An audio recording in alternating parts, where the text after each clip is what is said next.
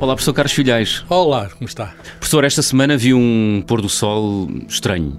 O sol posto, como é hábito, no horizonte, mas parecia emitir assim uma espécie de hum, feixe de luz vertical. Uh, pensei logo em notícias que tinha lido uh, nos últimos dias que dão conta de tempestades solares. Está tudo bem com o sol? Consigo, já vi que sim. sim e, está, e, com o sol, professor? Está tudo bem com o sol, está tudo bem. Não é caso para não é caso para alarme. Hum. O que, o então o que é que eu vi? O, o fenómeno, exatamente, viu qualquer coisa. Porque o fenómeno que viu foi meteorológico e mais gente viu no país um hum. destes dias. Um, viu-se, digamos, no, no, associado ao Sol, uma coluna de luz vertical. Uh, é um fenómeno meteorológico relativamente raro, mas apesar de tudo, e é muito interessante, não é? Muito fotogénico, mas não tem nada de especial. Os físicos, os cientistas explicam isso. Trata-se, digamos, da de travessia de luz de, por cristais de gelo na alta atmosfera uhum. que fazem com que o feixe de algum modo seja concentrado e apareça na vertical. De modo que não tem nada a ver com tempestades solares. Uh, nós sabemos que existem tempestades solares, mas é uma outra coisa e não tem esse efeito visual tão espampanante. Muito bem, então pronto, já tenho uma história para contar, já vi um fenómeno meteorológico raro. Sim. É tempestades solares. Relativamente raro. Relativamente raro. Relativamente raro. Não acontece todos os dias. Pois. Não, não acontece. Aliás, não se lembra nunca ter visto. Não. não, não, foi a primeira vez. Pronto, e creio que muitos dos nossos ouvintes também deve ter sido a primeira vez. Eu já vi qualquer coisa parecida, hum. mas, mas, mas enfim, chama-se pilar solar o nome uh, técnico e, e, as pessoas que nos escutam podem encontrar fotos bonitas do Pilar é Solar se escreverem isso no Google. O Google devolve de imagens bonitas. Muito bem. Eu relacionei logo com tempestades solares porque tinha andado a ler umas coisas uh, nos jornais sobre tempestades solares. O que é que são tempestades solares e, e a que é que se devem e se são Sim, periódicas? Sendo, tempestades solares são emissões de partículas carregadas, designadamente prótons, que são as partículas uh, carga positiva que estão nos núcleos atómicos, mas outras partículas que são emitidas uh, pelo Sol, principalmente uma espécie de enfim, vamos chamar chuva cósmica, se assim quisermos, uhum. mas principalmente quando há aquilo que chamamos maior atividade solar. O que é que significa maior atividade solar?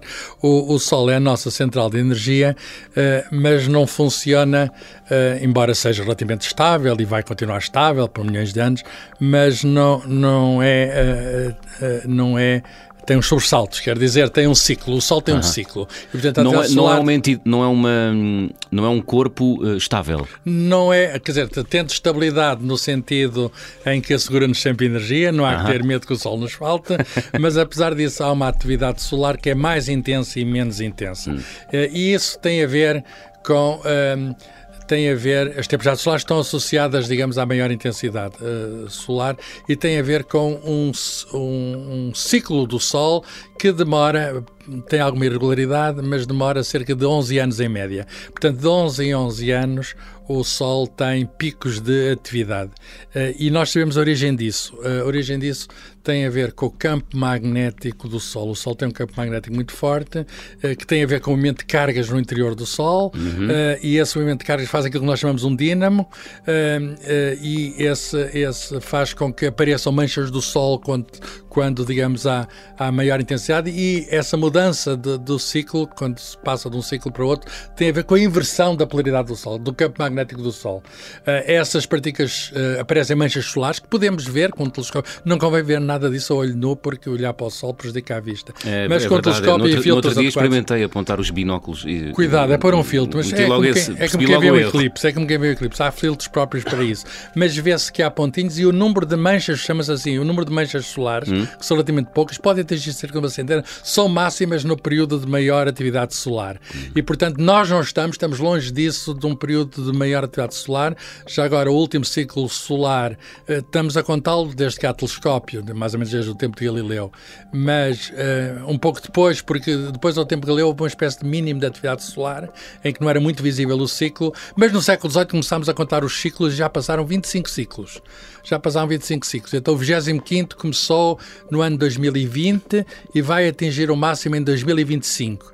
E são feitos registros por vários observatórios espalhados pelo mundo. Em Coimbra há um desses observatórios que conta desde o século XIX, conta o número de manchas solares, que é uma coisa relativamente fácil de fazer, mais, é, é uma relação direta, mais manchas significa maior atividade, hum. mais pontos no Sol, maior atividade. Nós prevemos que atinja ao máximo, o novo máximo em 2025, então haverá nessa altura maiores, mais tempestades solares. Uh, agora, há uma coisa que é importante notar, quer dizer, um, há alguma irregularidade. Apesar de haver os 11 anos, às vezes é mais, outras vezes é menos, e nós, por exemplo, estamos com uma atividade ligeiramente superior ao que foi no 24 ciclo, mas tudo dentro ainda da normalidade. Portanto, não se passa nada de normal no Sol. Só agora, já agora, ah, há uma coisa muito importante. Eu disse que o Sol tem um campo magnético que inverte, uhum. a Terra também tem um campo magnético que também inverte, mas não com regularidade. O campo magnético da Terra, ah. sabemos pelos registros geológicos, já inverteu várias vezes, mas nós somos incapazes de prever quando é que reverte outra vez a Terra.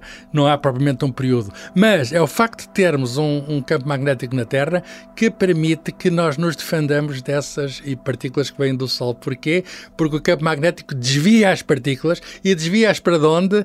Desvia-as para o Polo Norte e para o Polo Sul e é o embate dessas partículas na alta atmosfera que causa um lindo espetáculo chamado Aurora Boreal. Fantástico. Ou Boreal se for no Norte, Austral se for no Sul. Portanto, as tempestades solares de algum modo também têm um efeito visual. Não é o pilar do Sol, uh -huh. mas é, é preciso ir muito a norte para ver isto. Uh, enfim, parece que há registro em Portugal ter sido visto há muitos anos, há décadas, ter sido, no tempo dos meus avós ou bisavós, ter sido visto uma aurora boreal, mas é muito mais raro que esse pilar do Sol. Muito bem. Também li uh, que as tempestades solares podem provocar distúrbios nas emissões de rádio. Podem, podem. Como? Uh, podem.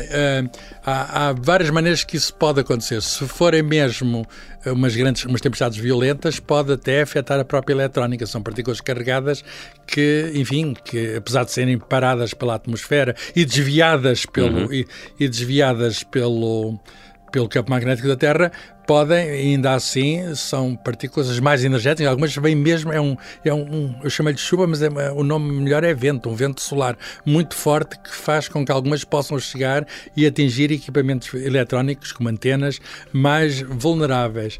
Mas uh, eu direi que o campo magnético nos defende. Ah, há outro prejuízo que podem fazer nas emissões de onda curta que servem para fazer transmissões de rádio a longa distância. Uhum. O famoso uh, AM. Exatamente. Essas transmissões funcionam por reflexões na ionosfera, que é a parte superior da atmosfera. Se a ionosfera estiver prejudicada pelo vento solar, Uh, se, se, não existir, uh, digamos, como é habitual, da mesma maneira, então as emissões não têm esse, as emissões de rádio a longa distância não têm essa capacidade de reflexão na alta atmosfera e, portanto, prejudicam de várias maneiras, eh, enfim, e, nós temos equipamentos nevrálgicos, as comunicações hoje servem para tudo e, portanto, hum. temos de ter muita atenção, temos de monitorizar e, eventualmente, até desligar algum tipo de equipamentos no caso de haver notícia de tempestades solares. Professor, estamos a falar do Sol. Uh, vou colocar uma pergunta muito básica, mas, enfim, há muitos ouvintes que não sabem ou nunca leram, nunca foram à procura de informação.